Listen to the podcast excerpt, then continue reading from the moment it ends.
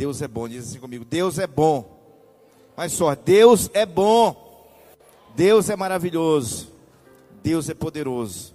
Para fazer muito mais. Diz comigo: para fazer muito mais daquilo que eu penso ou falo, segundo o poder dele que habita no meu coração, ou que opera no meu coração.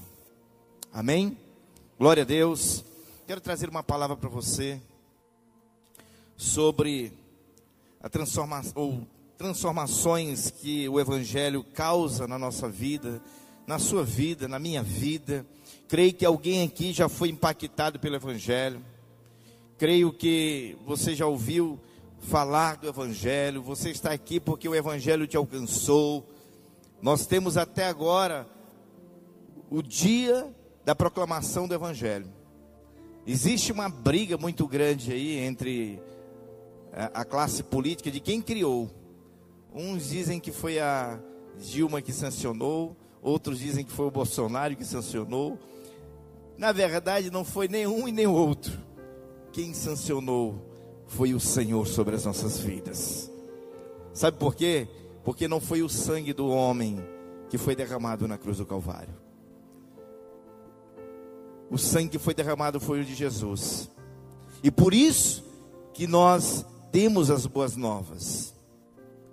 O evangelho é boas novas, diz comigo, evangelho é boas novas, boas notícias. Quem já leu o livro de Judas? Será se alguém já abriu o livro de Judas para ler? Ou será se ele está pregado, as folhas estão pregadas já faz muito tempo? Sabe por que, que às vezes eu falo sobre isso? É porque quase ninguém prega sobre o livro de Judas. É verdade ou não é? Hein? E às vezes estamos, claro, estamos na, é, na era da tecnologia, no século 21, às vezes você não precisa nem trazer a Bíblia para a igreja, porque aqui já, já lhe auxilia. Rapaz, eu não vou levar minha Bíblia, porque lá o pastor já manda projetar os versículos. Não é não? É dificilmente a gente ir, é, ir à, à igreja e ouvir aquelas essas zoadinhas assim, ó, linda, maravilhosa. Porque nós ajudamos, beneficiamos as pessoas com a projeção. Mas por que, que eu estou falando do livro de Judas? É porque lá fala da fé. E lá explica que a nossa fé é Cristo Jesus. A nossa fé é Jesus. Tudo está baseado em Cristo. Tudo está voltado para Cristo. Todos os acontecimentos estão sendo voltados para a vinda do Senhor. E eu sei que nós estamos aqui porque o Senhor nos alcançou. Porque o Senhor pagou um alto preço por nós. Estamos aqui porque recebemos boas notícias do Senhor. E o poder desse evangelho nos alcançou, não para dizermos somente eu sou cristão, não para dizer somente eu sou evangélico. Não para dizer somente não, eu sou eu sou de uma igreja tal. Não, o evangelho me alcançou para ser protestante. Não, o evangelho nos alcançou para termos novidades de vida. As boas novas do Senhor nos alcançou. Mas, pastor, por que, que o senhor está dizendo isso? Porque aonde o evangelho chega, vidas são transformadas. Aonde o evangelho alcança, as coisas mudam. Nós cantamos muito aquela música, né, Betão? Aquela. Sou tua casa, tua morada. O que que diz? Vem o quê? Hein? Vem mudar, né? Ou deixa as coisas ou ah, muda as coisas do lugar. Olha só. Muda as coisas de lugar. Por quê? Porque quando o Evangelho vem de encontro às nossas vidas, aquilo que nós achamos que está no lugar certo, Jesus vem e diz: Não, eu vou tirar e vou colocar no lugar certo, porque este lugar que você colocou tal coisa é a sua vontade, mas a minha vontade é que essas coisas estejam aqui, estejam ali e o Senhor começa a nos direcionar todos os dias. O Evangelho é isso.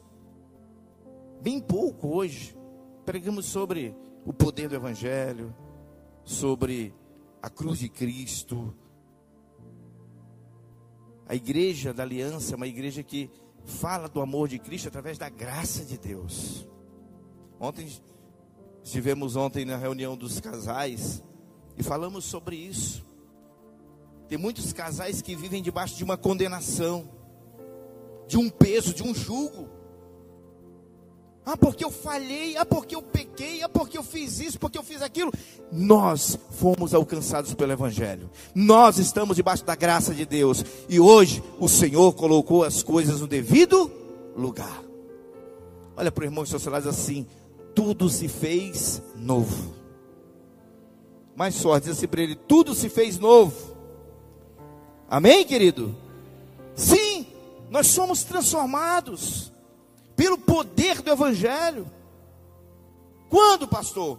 Quando nosso Senhor Jesus Cristo anunciou a todos nós, assim como feitos filhos de Deus, santificados. Amém. Tem que pegar com delicadeza, né? Anunciou a todos nós, nos santificou, trouxe salvação pelo seu grande e maravilhoso amor. Mas eu quero convidar você, eu sei que vai ser projetado ali, se você tem a sua Bíblia, talvez sua Bíblia online, sua Bíblia física aí, você pode abrir Romanos 1,16, pode projetar também aí, mas Vai ser trocado? Ah. Tá beleza. Assim. Para não pegar embaixo. Beleza. beleza. Pronto. Entendi. Romanos 1,16. Quem encontrou, dê, dá um aleluia bem forte. Dá um glória a Deus. Irmão, quem encontrou, dê um aleluia. Dá um glória a Deus bem alto. Eu falo isso para você despertar o irmão que está querendo dormir aí do seu lado. Amém? Marcelo me perguntou, pastor, o senhor quer pregar com um microfone com. microfone sem fio? Você quer pregar com microfone com suporte ou com esse aqui de mão mesmo? Eu digo que eu quero de mão, porque se alguém dormir eu jogo ele. Brincadeira. Então olha só. Diz assim: porque eu 1,16, Romanos. 1,16.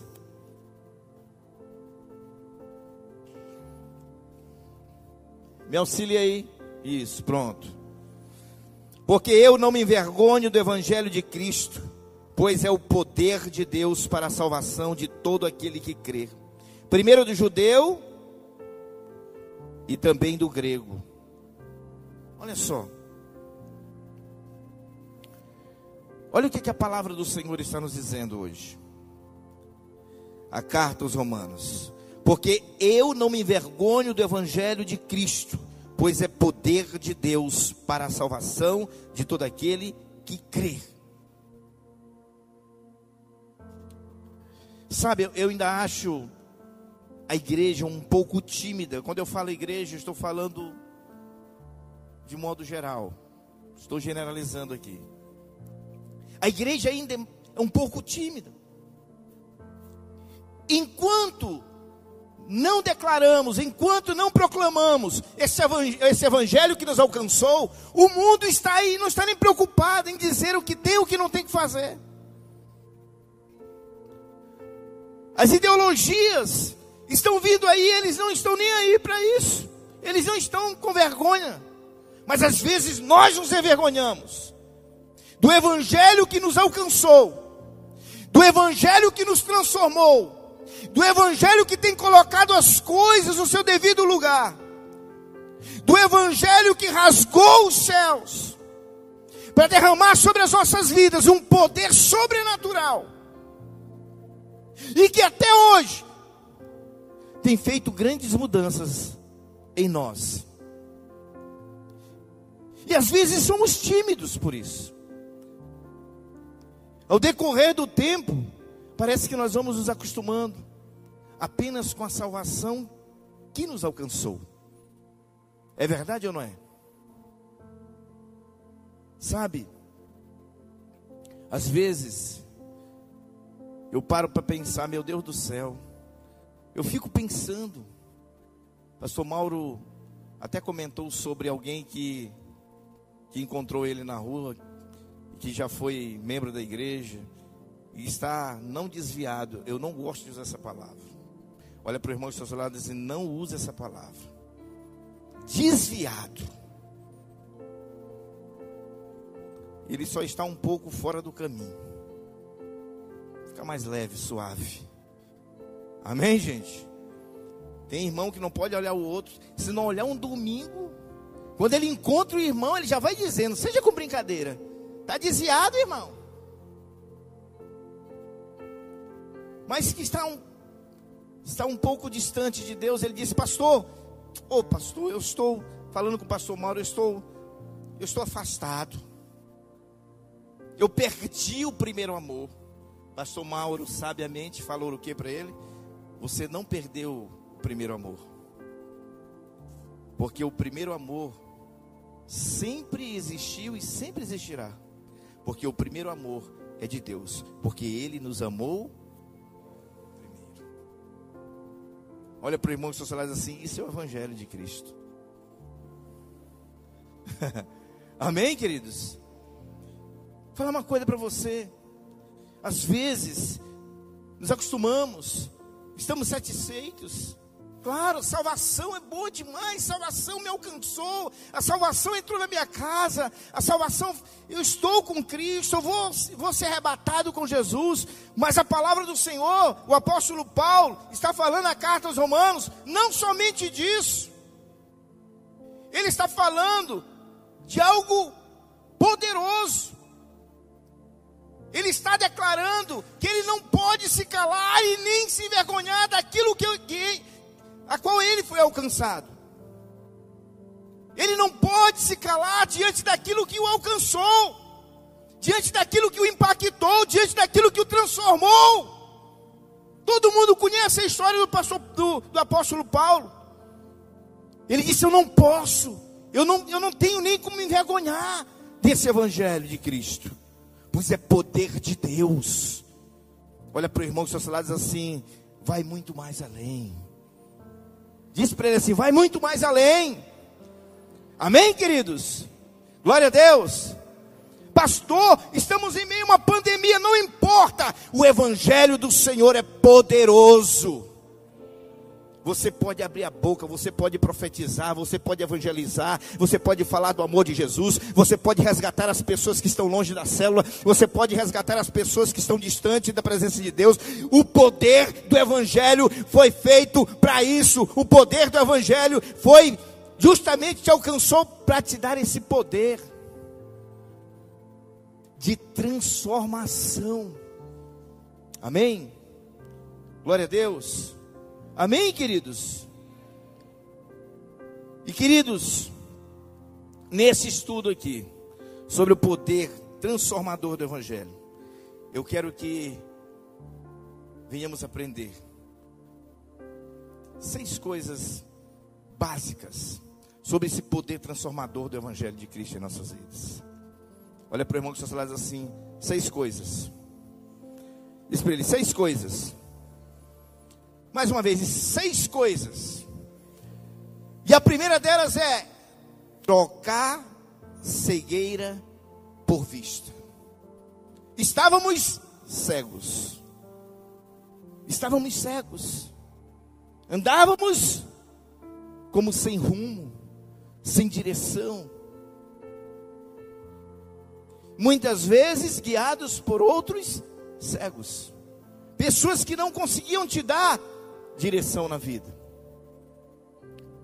A primeira coisa que o Senhor faz, quando Ele nos alcança com esse Evangelho, quando a palavra de Deus nos alcança, quando o poder de Deus nos alcança, é justamente voltar a ter o que? Visão. Olhar de maneira correta. Põe a mão assim nos olhos e diz assim, graças a Deus, que hoje eu consigo enxergar. Diz assim, eu consigo enxergar. Amém, gente? Glória a Deus. Nós conseguimos enxergar muito bem. Quando o Senhor ele enviou o apóstolo Paulo a pregar sua mensagem, veja o que ele disse sobre o poder do evangelho. Sobre o que faria na vida das pessoas que o dessem ouvidos. Atos 26, 18. Olha só o que, que ele diz. Para abrir-lhes os olhos. Diz comigo, para abrir-lhes os olhos. E, e os converteres de que, gente? Das trevas à luz. Do poder de Satanás a Deus. Para que eles possam receber o que, gente? O perdão dos pecados. E herança entre os santificados pela fé. uh! maravilhoso. Cadê? Eu estou pensando que está sendo projetado. E Marcelo, não leva a sério, tem muita gente. Atos 26, 18. Estava falando que as pessoas precisavam ler a Bíblia, ele não está querendo mais projetar, rapaz. Pai, me ajuda. Atos 26, 18. Amém. Pronto. É isso aí. Olha o que, que diz a palavra. Queridos, Estávamos cegos, andávamos nas trevas. A palavra do Senhor diz que o Evangelho nos alcançou. E a palavra do Senhor diz que nós somos perdoados. Quantos aqui se sentem perdoados? Quantos se sentem perdoados de fato aqui? Hein? Tem gente que não acredita ainda no perdão. Nós somos perdoados para receber o perdão dos pecados e herança entre os santificados pela fé em mim. Gente, isso é muito forte. O que, que o apóstolo Paulo está querendo falar aqui? Ele não está se achando, ele só está falando que não é por ele, mas através dele, muitas pessoas poderiam ser impactados por esse poder do Evangelho. Olha para o irmão que está ao seu lado e diz assim: esse mesmo evangelho que alcançou o apóstolo Paulo, diz assim: esse mesmo evangelho que alcançou o apóstolo Paulo, te alcançou. Mas fale para ele sério, assim, te alcançou.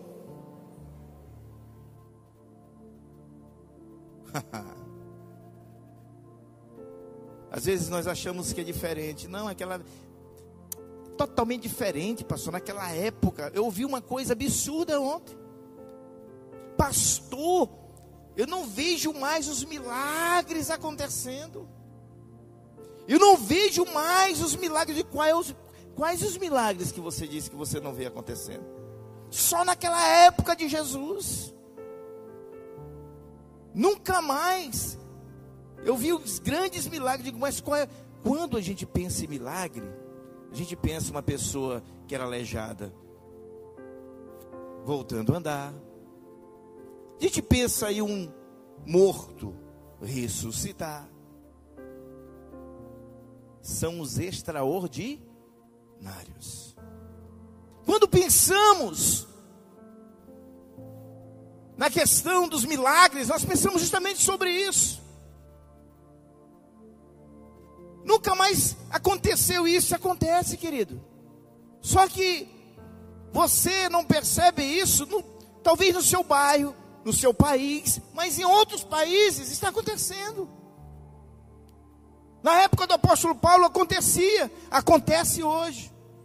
Eu perguntei para ele o seguinte: você não vê milagre nenhum acontecendo de Deus aqui nessa terra? Nunca mais. Eu acho que o problema está no pecado do povo. Eu disse para ele: eu vou dizer para você, feche as suas narinas por alguns segundos e vê se você consegue respirar.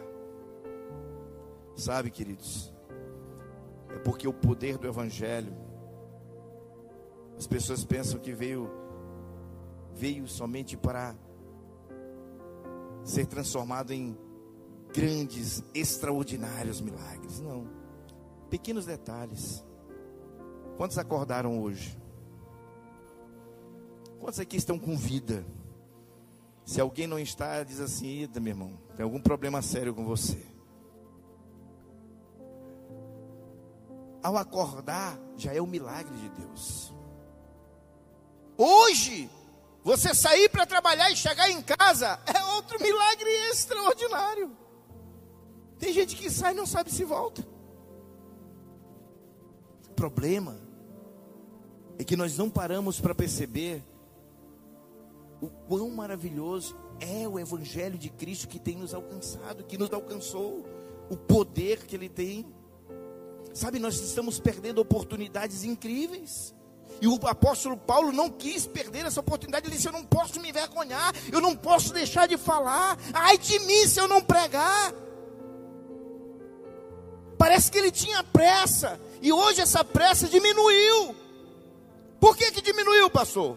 O número de problemas foram aumentando, pastor, pastor, meu Deus do céu, pastor, eu faço isso, eu faço aquilo, o senhor não sabe como é minha vida, eu já chego em casa já nas últimas.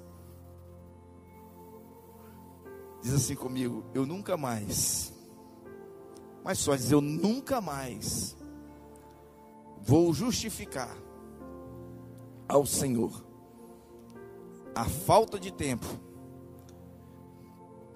para que eu não venha manifestar o evangelho dele que alcançou a minha vida. Que coisa maravilhosa. Nós podemos manifestar o evangelho em todo e qualquer lugar o poder de Deus pode ser manifesto em todo e qualquer lugar. Porque ele nos deu o quê? Visão. Estávamos o quê? Cegos. Quem foi perdoado? Quem foi perdoado? Você tem toda a autoridade para pregar sobre o perdão. Quem que foi alcançado? Lembre-se, não sou eu que digo a palavra. Você tem a herança dos santificados do Senhor. Quantos podem dar uma salva de palmas bem forte ao Senhor? Glória a Deus. Amém, queridos? Por isso, assim como Cristo curou, queridos, assim como Cristo curou o cego de nascença lá em Jerusalém, fez dele a sua testemunha para pregar a sua palavra, lá em João que está registrado. João capítulo de número 9. Lá está registrado justamente sobre isso. O evangelho que cura, o evangelho que restaura, o evangelho que deu vista aos cegos. O evangelho que transformou, o evangelho que tirou o demônio do, da vida daquele gadareno. É o mesmo Jesus. Tem uma, tem uma música de Fernandinho que me, eu me quebranto todo quando eu ouço essa música. É o mesmo Jesus. Nós estamos apenas vivendo em épocas o quê? Diferente. Mas é o mesmo evangelho, é o mesmo poder. É o mesmo poder, gente. O problema é que nós não paramos para tentar sobre isso. O Evangelho em nossas vidas nos cura da cegueira espiritual. Perceber a razão de muitas coisas em nossas vidas que antes não percebíamos. É sério. Muitas coisas. Nós não tínhamos a noção daquilo que vivíamos. Agora os nossos olhos foram abertos, meu Deus do céu. Olha como é. Hum, mas eu era desse jeito. Eu viajei agora para Imperatriz, a trabalho. Eu encontrei um amigo, olha Betão, de muitos e muitos anos. E eu estava com alguns amigos. Preste atenção, vou dizer para você. Não me envergonhe disso, não. Estava, estava com alguns amigos do serviço que não me conheceram quando eu era do mundo. E aí eu sentei para conversar. Ele liberou a casa dele. Eu fui, eu fui justamente pernoitar. Me alojei na casa desse, desse amigo meu, que é a mulher parente da minha esposa. E eles sentaram lá, a gente conversando, fazendo um, um churrasquinho lá de, de peixe. Quando eu cheguei lá já tinha um peixe já de quase 5 quilos. Peixe que parece um tambaqui, mas não é tambaqui, da região dele lá. Ele já deixou tudo, tudo pronto. Ele disse: Ó, só não coloquei no fogo, mas o fogo está pronto, porque eu sei que você que gosta de temperar. E assando esse peixe, me lembrei, parece, parece que é o discipulado de Jesus. E ele foi, ele comentou, ele disse: "Eu conheço, eu conheço o Carlos há muito tempo. Ele era desse jeito, era eu era, eu era, ele era, ele era assim, ele era assado, ele ele bebia. Nós saímos. Aí os dois amigos meus olharam, era mesmo? Disse: "Eu não preciso testemunhar da minha vida como era antes. Eu tenho alguém que testemunhe para vocês." Sabe? Fala uma coisa para você. E ele parou para pensar, ele disse: Cara, eu vejo que Jesus fez grandes coisas na tua vida. Olha só. Ele testemunhando para esses dois amigos meus. Vocês não conheciam ele antes, quando ele tinha 16, 17, 18 anos? Não vou revelar minha idade para vocês. Mas eu já estou chegando a meio século, viu gente? Ele testemunhando. E eles disseram, rapaz, e nós não sabíamos que você, que você tinha já nascido no Evangelho. Eu disse, meu irmão, eu não nasci no Evangelho. O Evangelho me alcançou. Sabe, queridos, quando o Evangelho alcança a sua vida, muitas vezes nem precisa você abrir a sua boca as pessoas irão testemunhar ao seu favor.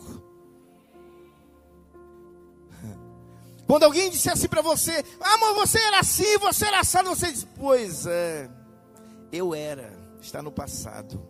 Hoje o Evangelho me alcançou. As coisas mudaram de lugar. Amém, queridos? Glória a Deus. É isso que o Evangelho faz. É isso que o apóstolo Paulo está falando. Segundo, o poder do Evangelho nos faz mudar totalmente a direção da nossa vida. Exemplos bíblicos nós temos muitos. Muitos. A mulher pecadora, Maria Madalena, Zaqueu, temos muitos. A mulher samaritana. Eu não vou citar aqui, eu não vou aqui me deter nesse estudo a respeito desses personagens, mas nós temos inúmeros personagens bíblicos que relatam aquilo que o Evangelho fez. O próprio endemoniado de Gadareno. Ninguém conseguia dar jeito naquele endemoniado. Mas quando ele olhou Jesus, o que foi que o demônio disse? Viesse aqui para me perturbar? Ele disse: Espera só. Quem és tu? O que, que o demônio respondeu? Que era uma legião. Uma legião é um número imenso de soldados. Então havia uma multidão de demônios na vida daquele homem. E Jesus o que? Transformou a vida daquele homem. Muitos nem reconheceram. Fala uma coisa para você. O poder do Evangelho cura, transforma, salva, mas serve principalmente para anunciarmos as coisas grandiosas que o Senhor fez em nossas vidas. Olha para o irmão que está diz assim: é para isso que o Evangelho veio. Mais só, diz assim: é para isso que o Evangelho veio. Terceiro, o poder do Evangelho substitui as trevas pela luz. Diz comigo bem forte: o Evangelho de Cristo, diz assim, o Evangelho do Senhor, substitui as trevas pela luz. Lá em João 8, 12. Então Jesus tornou a falhar-lhes, dizendo o que? Eu sou a luz do mundo, quem me segue não andará em trevas, mas terá a luz da vida. Aleluia. Glória a Deus.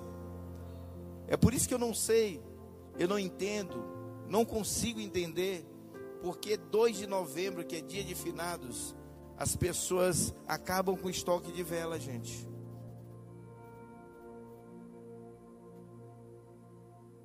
Para quê? Não porque eu tenho que acender uma vela com todo respeito. Acender uma vela para fulano de tal. Morreu com Jesus? Morreu. Não é preciso. Ele é a luz do mundo. Quem morreu com Cristo jamais andará em trevas. É por isso que há uma ignorância. As pessoas acho que tem dúvida. Vou acender uma, uma vela porque essa pessoa precisa ficar o quê? Em lugar iluminado. Jesus é a nossa luz. Amém, queridos? Amém? Tem gente que leva coroa, pastor Betão. Vou levar uma coroa para o túmulo. Olha a coroa. Coroa de flor. Morreu com Jesus? Não precisa de coroa de flor, não. Já tem uma coroa sobre a cabeça dessa pessoa. Amém, queridos? Fala uma coisa para você. O Evangelho, ele traz mudanças. E eu me cansaria em falar de mudanças e transformações na vida das pessoas. Cristo nos mostra, através do poder do Evangelho, a realidade dos nossos pecados contra Deus. Porque a palavra de Deus é luz. É por isso que o salmista diz: que a palavra do Senhor é luz para o quê? É luz para o quê? Para os nossos caminhos. Quando o evangelho me alcança, quando a palavra de Deus me alcança, quando as boas novas me alcançam, eu não vou andar em trevas. Eu não vou fazer acordo errado. Eu não vou entrar em relacionamento errado. Você entende isso? Deus é maravilhoso. Quando alguma coisa errada, e quando você, de fato, foi alcançado por esse evangelho, o Espírito Santo diz logo: olha a luz, olha o farol, olha só, eu estou iluminando, perceba, eu estou dizendo para você que não é desse jeito, por quê? Porque nós somos conduzidos pela luz de Cristo.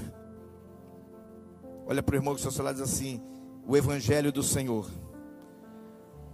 ilumina os teus, caminhos, os teus caminhos. Amém, queridos? Amém? Quando não recebemos a Cristo em nossa vida, nós continuamos andando em trevas. E eu creio que todos aqui já alcançaram. Quarto lugar, o poder transformador do Evangelho nos tira do laço do diabo e nos une a Cristo. Diz comigo: o poder do Evangelho nos tira do laço do diabo e nos une em Cristo. Amém, querido? Amém? A palavra do Senhor diz que Ele nos livrou do poder das trevas e nos transferiu para o reino da onde? Da luz. Que coisa maravilhosa. Amém? O Senhor não só nos liberta uma vez, mas à medida que vamos caminhando com Ele, isso é processo. Isso é um processo. Tem muita gente que desiste da caminhada cristã porque ela muda de ela ela ela consegue mudar em uma área da sua vida e a outra não, e ela diz: Meu Deus, será se eu estou fazendo a coisa certa? Será se, será se as coisas estão funcionando para mim? Estão. É processo.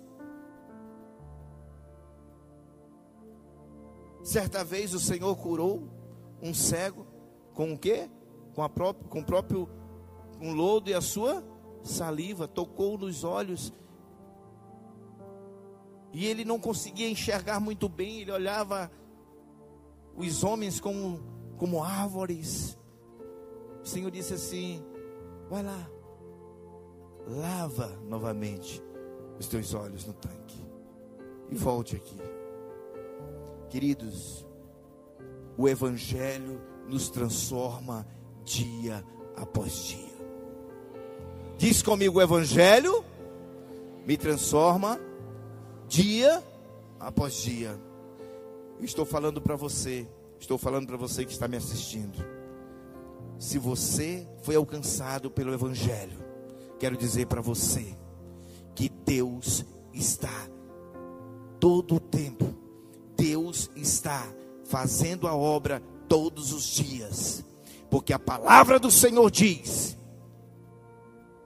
que as boas obras do Senhor, Ele irá concluí-la. Amém, queridos? A obra que o Senhor começou, Ele vai o quê? Concluir. E eu quero dizer para você, irmão, o Senhor está falando conosco hoje. O Senhor está fazendo grandes coisas. Ele nos livrou do poder das trevas. Quinto, o poder do Evangelho remove pecados dentro de nós. Diz comigo: o poder do Evangelho remove Amém? Glória a Deus. João 8,34. Digo-lhes a verdade: todo aquele que vive pecando é escravo do pecado. Quando o evangelho do Senhor, ele nos alcança. Fala uma coisa para você. O pecado não faz mais parte da nossa vida. Diz comigo assim, diz assim: o evangelho me alcançou. E eu não sou mais escravo do pecado. É uma música que nós temos cantado muito na igreja é Não sou mais escravo do medo. Não sou mais escravo do pecado, porque o pecado gera medo em nós. O pecado gera confusão em nossas vidas. O pecado gera morte em nós. É verdade ou não é? É. Embora hajam muitas pessoas de brincadeira com o pecado, não conseguem perceber o mal que o mesmo trará a si mesmo. O pecado é o verdadeiro impostor. Diz comigo: o pecado é o verdadeiro impostor. Sabe por que, que eu falo que o pecado é o verdadeiro impostor? Porque o pecado ele promete prazer. O pecado ele promete prazer. Ele é prazeroso, o pecado é prazeroso. Mas traz desgosto traz desgosto. O pecado ele promete liberdade, mas ele escraviza o homem. Tem gente que diz: Eu quero curtir, eu tenho mais é que curtir, eu sou novo, tenho que curtir a vida. Uma promessa de liberdade, mas na verdade, ele está se, se tornando um escravo. Promete vida, mas na verdade ele traz morte. Porque a palavra do Senhor diz que o salário do pecado é a morte. E nós não vivemos mais como escravos do pecado.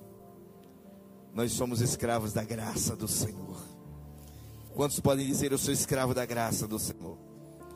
E por último, para convidar o ministério de louvor a subir ao altar. Quero falar para você que o poder do evangelho em nossas vidas garante-nos uma herança eterna. Uhul!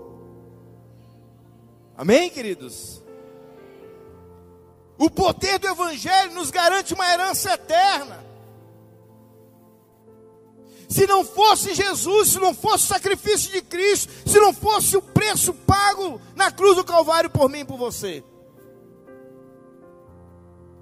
iríamos morrer com dívida. Uh!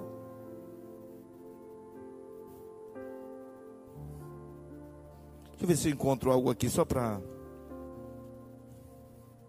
Isso aqui. Vamos lá.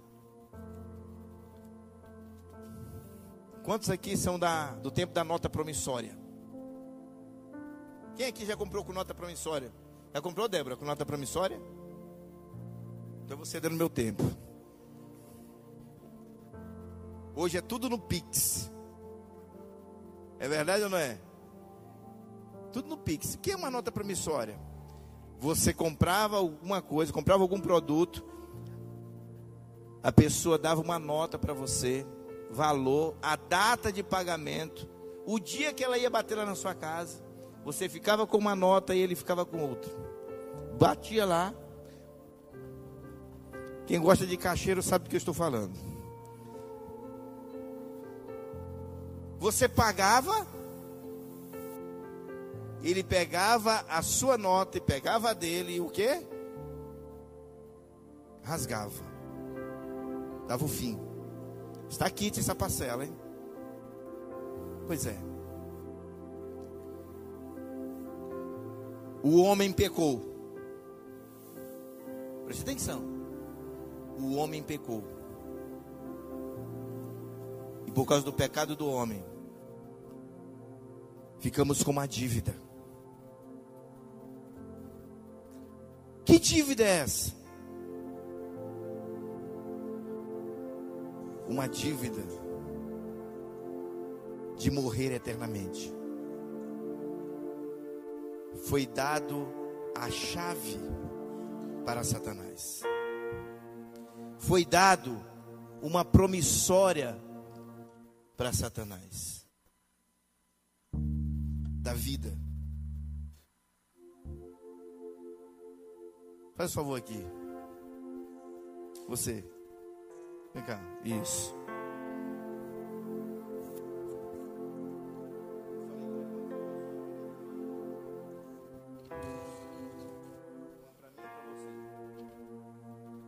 O homem pecou. Estávamos destinados a morrer como mendigo, pobres, sem esperança, sem expectativa nenhuma de vida, porque foi dado a legalidade ao inimigo. Ele estava com a promissória. Então, Jesus veio e disse: tudo que vocês deviam. E não tinham condição de pagar por essa nota promissória. Sabe o que Jesus fez?